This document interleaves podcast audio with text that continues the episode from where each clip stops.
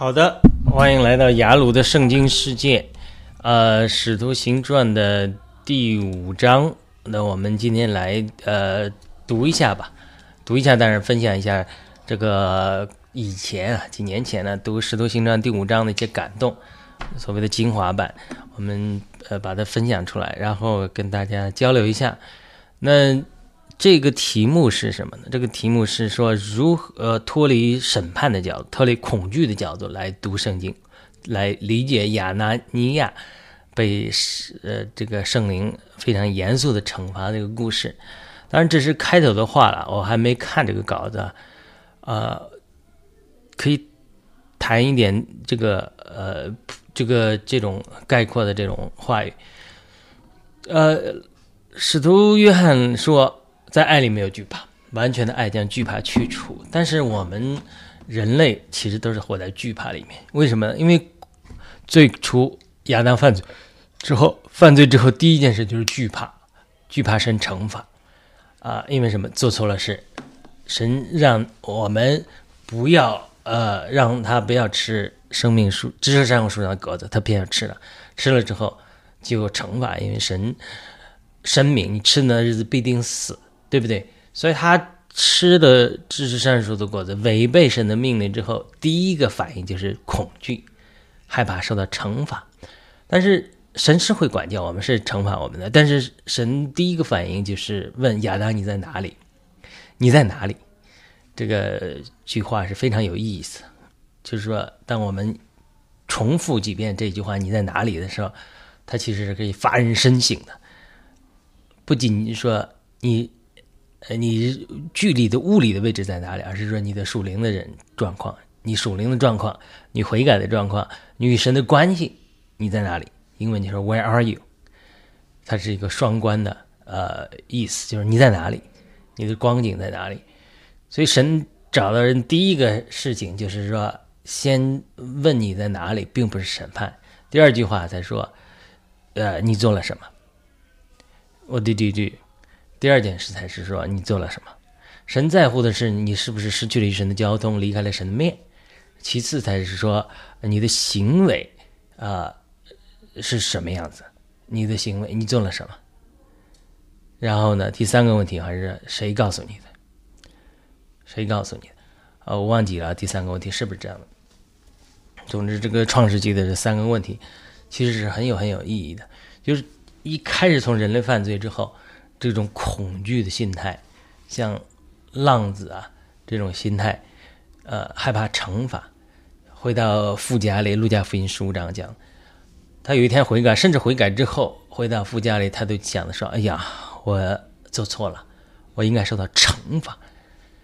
嗯，我应该受到惩罚，因为我不配做你的儿子，我做你的故宫吧。”就这种呃，所谓叫这种孤儿的灵。或者恐惧的心态，是，呃，我们每个人类都有的，甚至我们已经找到信仰、回到神家里的基督徒都是有的。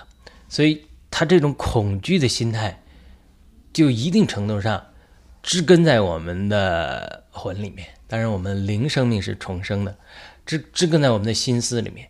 所以，因此，这种恐惧的心态都成了一个独特的障眼。或者说，呃，掩盖我们的视角，让我们看不到神的爱。因为什么？因为我们被恐惧辖制了。因为我换换句话说，老约翰说的，我们在爱里没有惧怕，或者完全的爱将惧怕去除，或者神赐给我们的不是一个胆怯的灵。保罗说呢，呃，而是一个刚强爱并清明自守的灵。他是他，如果你活在这种完全的爱里，或者完全活在这种灵生命的成熟里，当然没有惧怕。但是一般人。我们都没有活在那个完全的爱里，所以我们就有恐惧，我们就惧怕的灵，我们就有这种孤儿的灵。因为惧怕带来的孤儿的灵，首先把神想象成一个老头儿，呃，或者严厉的父亲，动不动就要惩罚我们，做错了就惩罚我们。所以这种恐惧的心态，不是说我们不要敬畏神，敬畏神和认识神的可畏和认识神的爱是一件事物的两个方面，它是必须要平衡的。我们常常讲真理是钟摆。左边摆一下，右边摆一下，你没见过一个钟摆砰摆这么高的，或者这摆这边这边摆地，它不是的，它是一个平衡的。我们讲这里是椭圆形的，它是一个轨道运转的，有规律的，它有限制。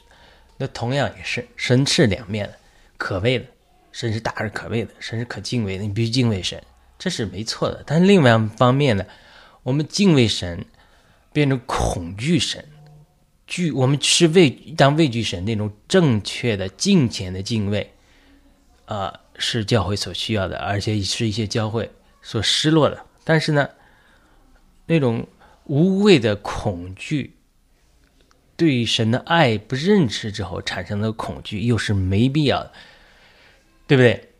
你像我们在家庭里面也是一样，有个小孩子不尊重父母，不惧怕父母，无法无天，啊，二百五，这种情形，你肯定不行了。我小的时候，哎，在我姐夫那个邻居家里看见个小孩无法无天。他他不懂事，我还讲他一下，我姐夫赶紧提醒我，哎，他父母都管不了他的，他在家里都无法无天，父母骄纵了。哦，他这是一种情形，但是另另外一种情形就是说，父父父母父母过于严厉，过于到严厉的一个地步，孩子都觉得父母不爱他了，因此逃学、逃家、离开家，这个在美国也很多的，他觉得你不爱我，呃，因为他过于严厉了。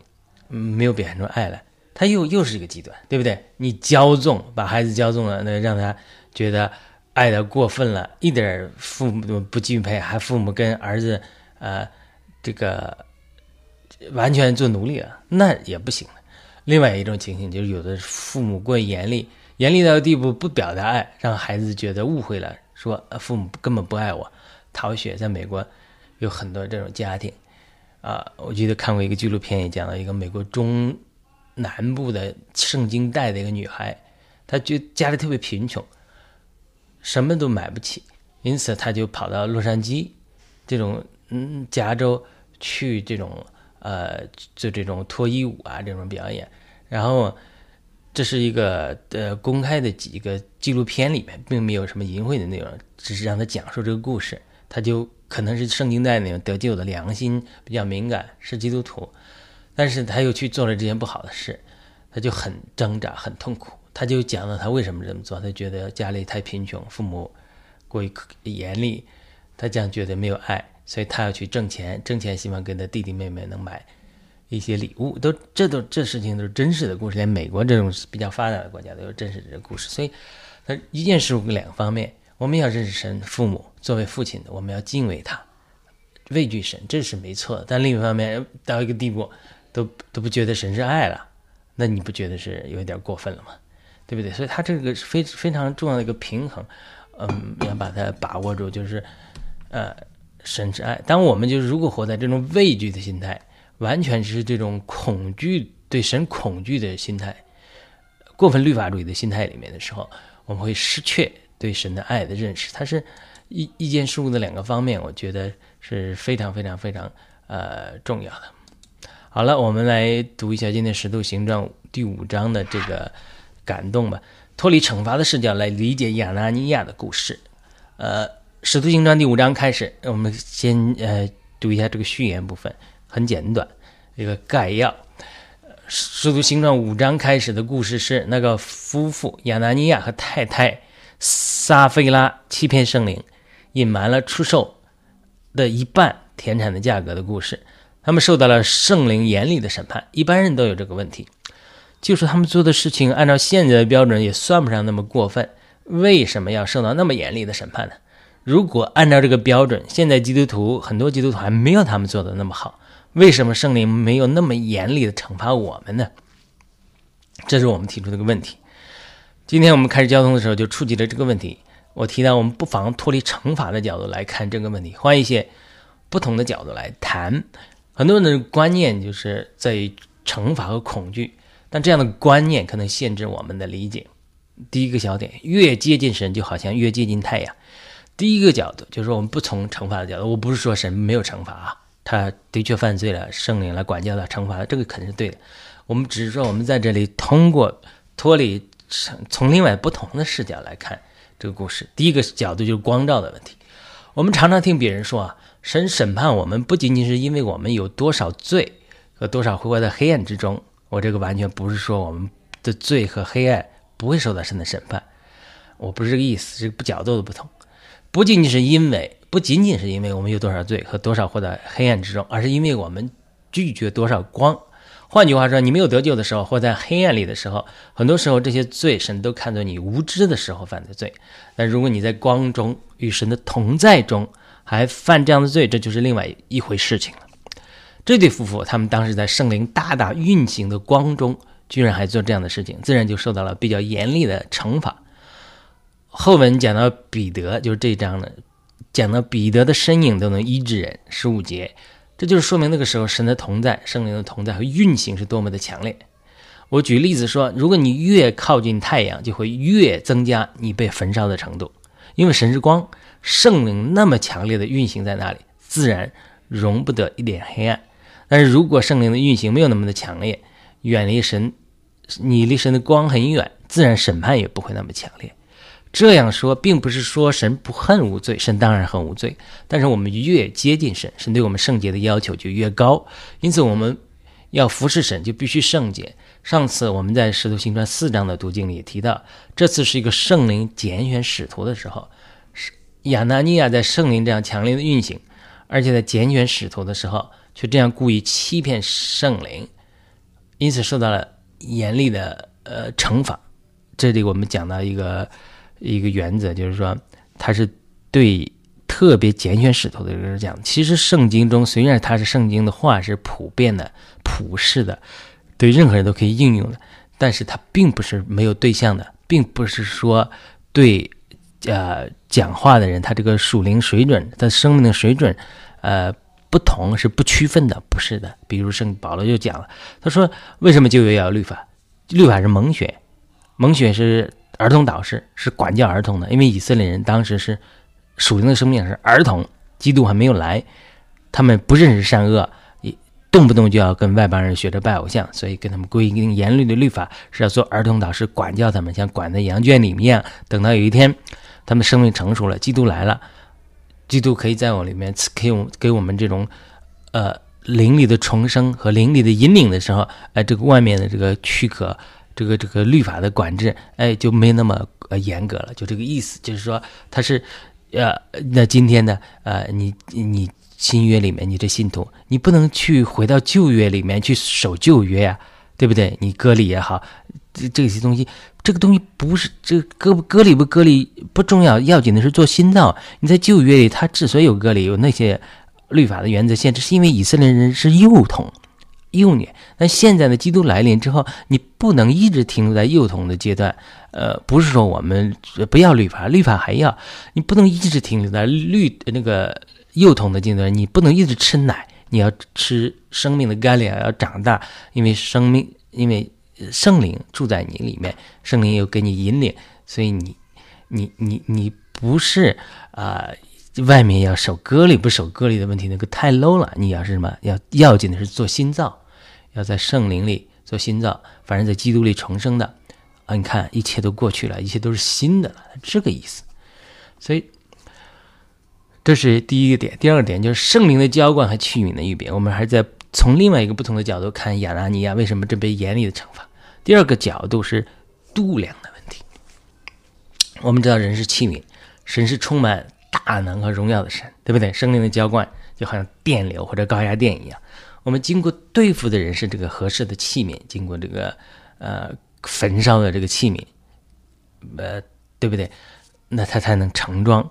那彼得和其他门徒是主耶稣在地上三年半的执事里特别重建出来的器皿。换句话说，他们经过成全和对付。那么圣灵的浇灌固然重要，但是没有主耶稣在地上对这些门徒的成全。恐怕很多人，包括彼得在内，都无法承受在耶路撒冷那样圣灵的浇灌。不仅对主耶稣成全的使徒们是这样，今天我们要经历更多圣灵的浇灌，我们常常必须经过各样的试炼，才能成为可以承受着这个重量，这个 weightiness，神的荣耀，荣耀也常常翻成重量的器皿。这一点非常重要。我举了一个高压锅的例子，高压锅比普通的锅可以更承受高压。如果你的锅不是高压锅，那你承受那么多压力，你是不可能的。即使是高压锅，承受的压力也是有限的。高压锅通常有一个标志，告诉你水最多放到哪里，否则高压锅无法承受那么大的压力。同样，我们每个人的度量是不一样的。保罗也说，我们必须按照神量给我们的度量来行事。零后十章十三节，我们一个人的度量不到一个地步，却贪婪过大的压力，或者是神的荣耀，或者圣灵的浇灌，你这个人是承受不了，因为你这个器皿啊没有预备好。所以一定程度上来说，并不是神杀死了亚纳尼亚，而是他无法承受神圣洁的高压。就好像主耶稣所举的例子来说，没有人把新酒装在旧皮囊里，因为新酒话把会把旧皮囊撑破。换句话说，新酒如果被装在旧皮囊里，旧皮囊因此破裂了。那么，你可以说是新酒让旧皮囊破裂了，对不对？呃，你说我我这个旧皮囊破裂了，我这个宗教呃呃这个呃教派呃人数稀少了，像我讲的那个寻道会 Methodist 里面产生灵恩运动之后。灵恩运动就带走了大批殉道会的人，所以殉道会变得特别反对灵恩。呃，那殉道会的人就说：“哎，你们这个新酒来了，你们这所谓的灵恩运动来了，你让我们旧皮囊破裂了，我们人都人数都失少了，给我们教会造成这么大破坏，对不对？你可以说新酒让旧皮囊破裂了，也可以说是旧皮囊无法承受新酒的压力。所以寻道会的人，Methodist，他是不是应该怪灵恩运动说他们把他们教会破坏了，对吧？你也可以说。一方面是，另一方面你可以说，哦，是我们旧皮囊无法承受新酒的压力，所以当圣灵呢浇灌的时候，亚纳尼亚在那个时候企图盛装神的荣耀，但是因为他这个器皿不够洁净，没有预备好，就好像高压进入一个普通的瓷器器皿里面，这个器皿就很快就破裂了。他不是说神要惩罚他的问题，而是说你的器皿能不能承受这个圣洁的高压和圣灵的浇灌。大能的浇灌这个问题，你器皿破碎了，就好像我这个玻璃在冷水里放过之后，一放热水它就炸了。这当时是说啊，是我热水害的你吗？你要从惩罚的心态上，就是因为你水太热了害的我，或者说你是要故意伤害我？不是，是你这个器皿不够，你这个器皿不能盛装。但是如果是一个陶器，它经过高压火的焚烧的例子，哎，它可以盛热水，可以盛冷水。它还没问题，但是我们知道，我们中国人做成的这这个炖火锅或者炖锅就用那个陶陶的东西，它就很容易裂开。这个器皿很重要。第一个，因为圣灵的运行很强，你太接近圣灵的运行了。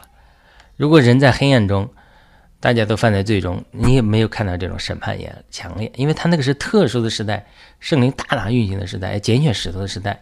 所以神不许可一个假冒的使徒进到神的行动中。你想想，如果亚拿尼亚骗了圣灵，圣灵又不揭露他，然后呃伪善带进神的行动中，从耶路撒冷广传的福音，那那整个教会初期就被打乱了。所以他的问题很大，不仅仅是他捐地的多少的问题，而是说他将来跟神的工作带来多大的问题。你如果。看保罗，保罗这样一个正确的人，看带来多大的祝福，对不对？他是他是是这样的。自从主耶稣升天以后，圣灵就浇灌下来，可以说圣灵一直在这里与我们同在。可是为什么我们今天都有圣灵的同在，在教会里却缺少这样圣灵强烈的运行呢？我们必须承认，主耶稣成全的门徒们，他们是相当被神制作好的器皿。这个器皿的预备是非常重要的。圣灵的浇灌就好像大雨一样，我们就是盛装雨水的器皿。如果我们在圣洁、品格、性格等方面没有很好的预备和成全的话，就好像器皿没有预备好，这样雨下来了，你无法承受这些雨水，都漏掉了。在旧约里，伊丽莎给寡妇行神迹，变油出来，让这个寡妇尽量从邻居家借了容器回来。等所有的容器充满了，油也没有了。这也是一个很好的图画，表明我们器皿的度量。限制了油的数量，《列王记下》四章一至七节。我们这个人必须是神对付好的器皿，才能承受圣灵那么多的浇灌，否则就会出问题。历代以来，很多基督徒都渴慕复兴，但是并没有好好预备自己这个器皿，因而一旦圣灵的浇灌和复兴来到的时候，因为器皿没有完全预备好，导致神的很多复兴提前夭折。很多人渴慕大复兴来临，但是却迟迟没有见到这样的大复兴。这并不是说神没有应许我们这个大复兴要来临，而是神利用我们等候的时期，在预备我们这个器皿，锻造我们这个器皿。啊，我最近碰到一些弟兄姊妹，他们就很有热心为主做一件事情，但是他不太明白，呃，尼头生所讲的，就是说神在乎我们所做的功，完完完完完完没有他那么在乎我们这个人的琐事，真的是我们为神做工不是那么重要，而是让神在我们里面做工，把我们预备成为合适的器皿。很多弟兄姊妹他不肯谦卑下来，安静下来学习。学习，让圣灵在他里面对付他们这个人，让他里面做工，光想着为神做工，因此，啊，他可能会错过将来大的祝福。不是说他不可以在外院子为神做一些事情，而是我真的是渴慕听到这些信息的弟兄姊妹，真的要学习安静下来，仰望圣灵，允许圣灵在我里面给我们制作，对我们制作，主要顺服神，顺服圣灵的管教。第三个小点，得荣耀的结果和得荣耀的过程。我们从第三个角度，也是脱离惩罚的角度，呃，来看得荣耀的结果和得荣耀的过程。我们触摸的是神的荣耀。看上去亚拿尼亚夫妇的罪是小的，但其实是很大的。他们在摸神的荣耀，他们不希望付出当付的代价，却要得不当得的荣耀。这是非常非常严肃的一件事情，他们犯了撒旦一样的罪，撒旦的罪就像摸神的荣耀，这是非常严肃的，严肃的事情。但耶稣，主耶稣基督却走出了不同道路，他降卑自己，他不是为了得荣耀而经过经过这些牺牲，而是出于牺牲的爱来做出这些牺牲，结果却得到了荣耀，对不对？如果我们要得到神的荣耀，正确的道路是舍己和牺牲。但是如果你不能做到足够的舍己和牺牲，却要得到神的荣耀，你必然是要受到神的审判。神不会和任何人分享他的荣耀的，除非你一样降卑自己，神会高举你，这是另外一回事，对吧？圣灵之所以在教会成立之初就那么严厉的审判这件事情，是为了立下一个榜样。历代以来都有基督徒和为神做工的人希望得到自己的荣耀，这些事情都会面临神严厉的审判。美国一九五零年代的医治大复兴，神兴起了很多有医治恩赐的人，但是后来这个复兴却很快过去了。据很多有限制恩赐的经历的人，比如呃，这个 Anna Rountree 在他的书里写的，很多人在这个复兴中没有好好成全别人，也不归荣耀给神，而是抢夺神的荣耀，因此神不喜悦，收回了他的同在，导致这个复兴并没有持续。第四个小点神对假装敬虔的人的审判十分严厉。第四个角度就是暴露隐藏的罪的角度，假装敬虔的人呢，往往是最具有欺骗性的。我们提到了一个，提到了一些道德上犯罪的神的仆人，提到他们给教会造成的伤害，但是真正给教会带来最大的破坏的人，还是那些历代以来假冒为善的人。主耶稣在圣经中也特别挑刺儿那些假冒为善的法利赛人，这些人可能在道德上似乎完美无缺。但是里面却隐藏着罪，他们可能骗得了很多人，但是骗不了神，因此神特别铺露他们。有些罪是在肉体里显明的罪，连不信主的世人按照道德标准都不会称许，因此道德和法律就成了这些这些罪的审判者。但是有些罪是隐藏在心里的，只有神是监察万人的，所以神必须铺露这些罪。假如神不是，假如不是神严厉的审判铺露亚拿尼亚的话。或许当时的人无法辨认出他们内心的隐藏的罪。如果亚拿尼亚因此成为使徒的话，那么亚拿尼亚可能对神的工作带来更大的破坏。今天，神也在同样的时间，我说就是今天啊，包括现在整个世界上各种纷繁复杂的情形，神也会暴露出许多人，特别是教会领袖里隐藏的罪，从而让教会，呃，变得更加纯洁。另外一个点。第五个小点，亚当尼亚的妻子去哪里了？使徒行传五章七节特别提到，亚尼亚拿尼亚死了之后三个小时，他的妻子才来到。有人在聚会中就提问：那这三个小时他去哪里了？圣经没有记载，我们不知道。但是我的猜测，或许是他是处理这一半的钱财去了，对不对？因为强圣灵强烈的运行，大家房屋公用，但是他们夫妇却想隐藏一半的钱。一个姊妹分享说。圣经中最开始的堕落就是起源于夏娃被欺骗了亚当的犯罪，他们夫妻两个人同时出了问题。他特别提到，基督徒的夫妻特别要注意彼此帮助和扶持，特别是在对方软弱的时候，自己要刚强。哎，先生想犯罪软弱，太太说啊，你你还是不要这样做哦，这个神不喜悦的。太太软弱了，先生说不行，不能这样。如果两个人都软弱的话，就容易跌倒的很惨。他分享主见证说，很多的时候他软弱的时候，他先生就刚强扶持他；有的时候他先生软弱了，他在主里加强他。如果亚纳尼亚和他妻子两个人中有一个人刚强的话，当另外一个人犯罪或者软弱的时候，就会扶持帮助对方，避免两个人都犯罪。但是不幸的是，这对夫妻同时软弱犯罪，才导致了这样不幸的结局。这也是一个值得我们学习的教训。另外一个点，正面的例子和负面的例子，这个姊妹还分享说。她看到圣经中常常有个模式，就是先记载一个正面的例子，比如《使徒行传》四章记载巴拿巴的正面例子，讲到他把自己的田产卖了交给使徒；这一章就记载一个负面的例子，讲到亚纳尼亚夫妇犯罪的故事。圣经记述的时候常常糅合一个正面的例子，然后一个负面的例子，然后把它们放在一起讲述一个道理。这个道理当然是我们要绝对奉献给神，不要欺骗神，这是一个原则。圣经中常常是这样一个原则。好的。呃，你另外一个小点，你的仇敌可能是你的使者，神的使者，因为彼得传讲耶稣，并且行了神迹奇事，导致议会的人想杀他们。五章三十三节，但是一个法利赛人加玛列人出来干涉，这是另外一个点了。他说，如果彼得他们不是出于神的，自然会四散；如果他们是出于神的，议会攻击他们，就是攻击神了。这是使徒行传五章三十三至四十节，这另外一个故事。因为加玛列的智慧化解了一场危机。前面那个姊妹分享说，我们常常以为的仇敌，可能却是神化妆的天使。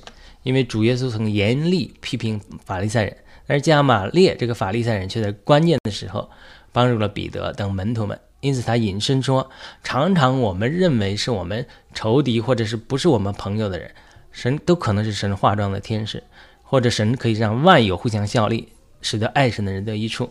他还举了一个例子来说明了一个道理：有一对基督徒的台湾的基督徒夫妇，常常做善事，照顾了那些得了癌症的小朋友。但是因为他们是明星的缘故，引来很多不信的人批评。有人造谣说他们用慈善来敛财，啊，就这个姊妹说啊，他是认为他认为他们并没有这样做，因此这一对啊夫妇基督徒夫妇感觉十分委屈。但是意料之外的是，因为这个事情闹得满城风雨，反而。让更多的人知道了他们的慈善项目，并且给他们捐款，反而是让他们受到了更多的捐款，能够帮助更多的儿童。这是他讲的一个例子啊。另外一个小点，最后一个小点了，脱离惩罚和恐惧的灵。没有人能知道亚当尼亚和妻子最后上了天堂还是下地狱，因为圣经没有记载，对不对？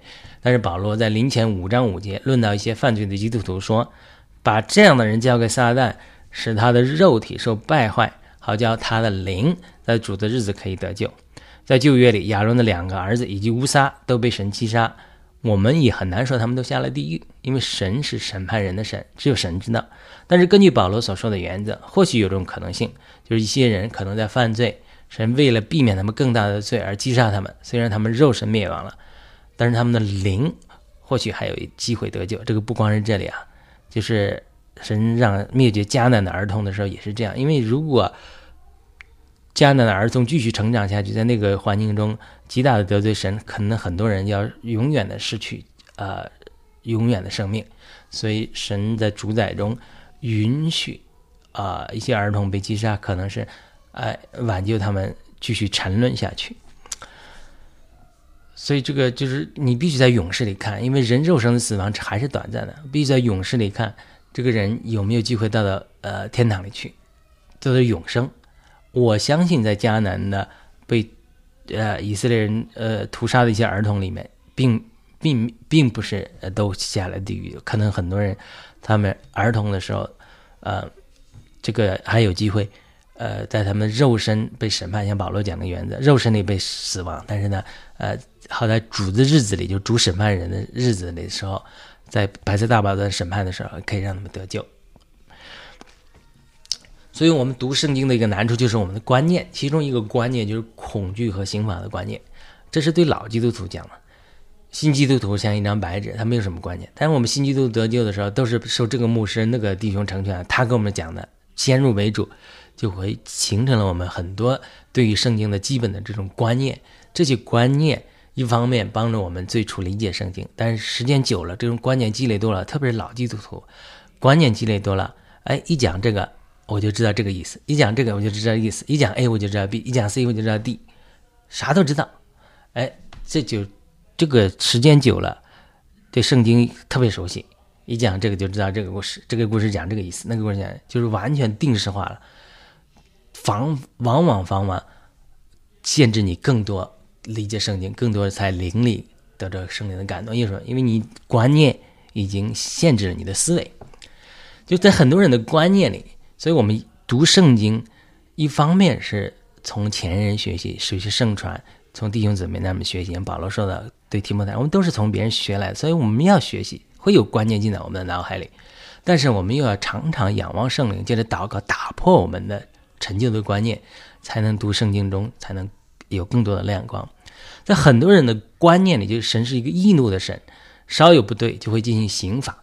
很多基督徒嘴上讲神是爱，但是心里却无法把神的爱实化在他们的观念里。因此，读圣经的人就是会出现这样和那样的困惑。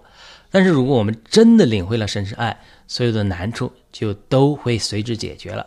虽然亚拿尼亚的一个例子，例子是一个极端的例子，很多人在生活中并不能有同样的经历。但是，很多基督徒在他们的生活中常常遇到难处的时候，就觉得神在故意刑罚他们或者伤害他们。其实，我们也需要打破这种观念，换一个角度来认识我们面临的难处。很多难处不一定是神造成的。但却是神允许发生的，目的自然是扩大我们的度量，并且预备我们的器皿。我们的身体是圣灵的殿，圣灵居住在其中。灵前六章十节十九节，圣灵渴慕从我们里面彰显出各样圣灵的果子里。虽然亚拿尼亚被击杀是一个极端的例子，但在今天我们基督徒的生活里，我们常常经历圣灵的管教和对我们肉体的杀死，这都是为着我们的益处。加拉太五章七节说：“因为肉体纵人贪欲，抵抗圣灵，圣灵也抵抗肉体，肉体，而这彼此相对，使我们不能做所愿意的。我们的肉体常常纵任我们的贪欲来抵抗圣灵，但是神并没有击杀我们。可见亚拿尼亚是圣经的一个极端例子。我们不可以用这样的例子来误会神爱的性情。神是爱，爱是恒久忍耐，又有恩慈，慈。”慈爱的慈，林前十三章十四节，更多的时候是在爱里忍耐、容让我们。我们是罪人和浪子的时候，他也爱我们。但我们如果要与更加与神联合，有分于他圣别的性情，哎，就必须脱离从情欲来的败坏。这是彼得后书一章四节的，这是两个事情：神的爱和神的圣别。对神爱的认识，对和对神的畏惧是一件事情的两个方面。神爱我们，但是神也是圣别和公义的。神爱我们，所以他预备了他的儿子成为我们的救赎。另一方面，他也是圣别，因此我们要亲近的话，亲近他的话就必须圣别。所以这是两个事物。对生命不同阶段的人来讲，如果你的生命是属于第一个阶段的，是浪子的那个阶段，你把。神对第二个阶段的要求，就是亚拿尼亚的圣别的要求，亲近他要必须圣别这个要求，呃，硬套在身上，你就会觉得神怎么这么严厉呢？这么残残酷？他不是的，生命不同阶段的人，他是需要呃神不同的对付的。摩西作为一个生命比较成熟的人，那神对他发脾气这个管教更严厉，这不意味着神。对，呃，人的爱就这个减少了，因为当摩西管教摩西的时候，特别是神又颁布说，呃，希罗菲哈的女儿们可以得到土地。你看，它是两件事情，那两件事情都展明展示神的怜悯。对于呃摩西来讲，他作为一个服侍神的人，他认识神的。法则神的性情的人，他知道神是不轻易发怒的。他发怒了，他就错误代表了神的性情，因为神要管教他。反过反过来呢，希罗菲哈的女儿们，他们觉得啊，我们没有兄弟，我们就得不到，呃，这个地了吗？我们去找人找谁都找不到，没人帮我们，所以我们先来找耶和华。耶和华说，对于他们来讲，你就要满了怜悯，啊，有有分于这个神的爱的性情，它是一件事物的两方面。所以我在读民数记的时候就讲，如果你是希罗非哈的女儿们，你就要笃定相信，不管现在律法上怎么规定的，还没规定。呃，可以分地给女儿们，但是我知道神爱的性情，我知道神呃应许每个以色列的后裔都可以进迦南美地，所以我就要得着，我就要求，我求就得着。最后不仅他们分地，而且呢进入了迦南美地，成了进入迦南美地的马拿西的半支派，是他们。如果你是摩西的，你是扶持神的，那神对你要求高一点。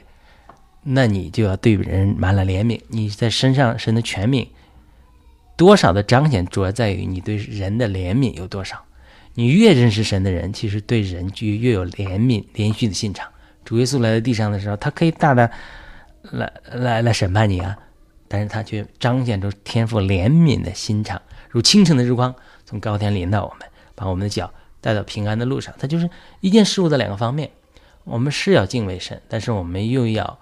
认识神爱的性情，所以从这个角度，我们从不同的角度来脱离惩罚的角度来看亚拿尼亚被击杀的这个例子，希望能对我们今天基督徒在属灵的经历里，你你无论是希罗非哈的时候，你要笃信，求什么一定得着。哎，那如果你已经成熟为摩西这样的人啊，神在使用你，那你就要对人满了怜悯的心肠。它是一件事物的两个方面。好的，我们今天。《使徒行传》第五章，我们的分享就到这里。我们感谢您的收听、收看，我们下次再会。请帮忙点赞、转发、分享、评论。